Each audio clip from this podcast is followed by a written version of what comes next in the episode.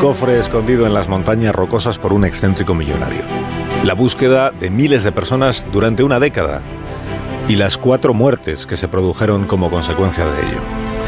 Hoy en Historia de con Javier Cancho, historia del tesoro de Forrest Fenn.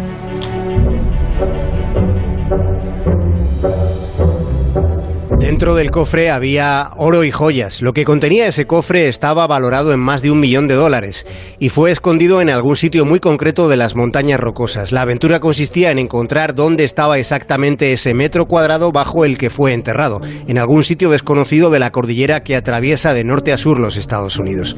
El cofre ya en sí mismo tiene talladas figuras de animales precolombinos, con incrustaciones de espejos prehistóricos de oro martillado y antiguas representaciones chinas talladas en El cofre y todo su contenido era un tesoro pensado para que se lo quedase aquel que lo encontrase. Pero había una montaña entera para buscar y solo un poema para orientarse.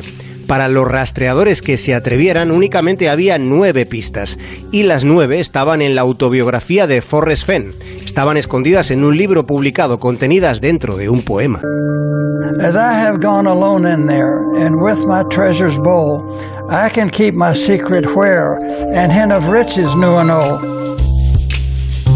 Como he ido allí solo y he sido audaz con mis riquezas, puedo mantener mi secreto en un lugar concreto. Este solo es un fragmento de las 24 líneas del poema, un poema que era el mapa del tesoro. Así lo fue para miles de personas que intentaron descifrar las pistas. Los que creyeron haberlo conseguido se adentraron en las montañas rocosas que se extienden desde Nuevo México hasta Canadá. Algunos dejaron sus trabajos y gastaron sus ahorros para tratar de desenterrar el cofre. Otros directamente perdieron la vida. El cadáver de Jeff Murphy, un tipo que tenía 53 años, fue encontrado al fondo de un peñasco en junio de 2018. Aquel hombre trataba de hallar el tesoro de Forrest Fenn. El señor Murphy era la cuarta víctima mortal que hubo durante la búsqueda. Sucedió a pesar de que Mr. Fenn ya había advertido de que él, camino de los 90 años, si quisiera, todavía podría ir caminando a recuperar el cofre. El propósito de Forrest Fenn durante la década que duró la búsqueda consistía en que la gente se levantase de sus sofás, eso decía, esa era su idea. Cuando le preguntaban por los fiambres que dejó su juego, añadía que cualquier lugar puede llegar a ser peligroso para quien quebrante las reglas del sentido común.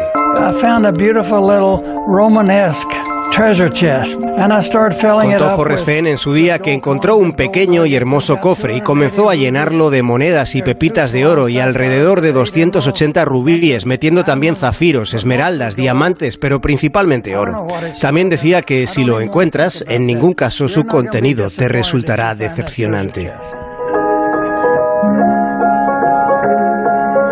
Si en estos tres minutos se habían planteado buscar ese tesoro, es mejor que no lo hagan, porque ya ha sido encontrado. Un aventurero del este de los Estados Unidos lo ha desenterrado, desentrañando el enigma.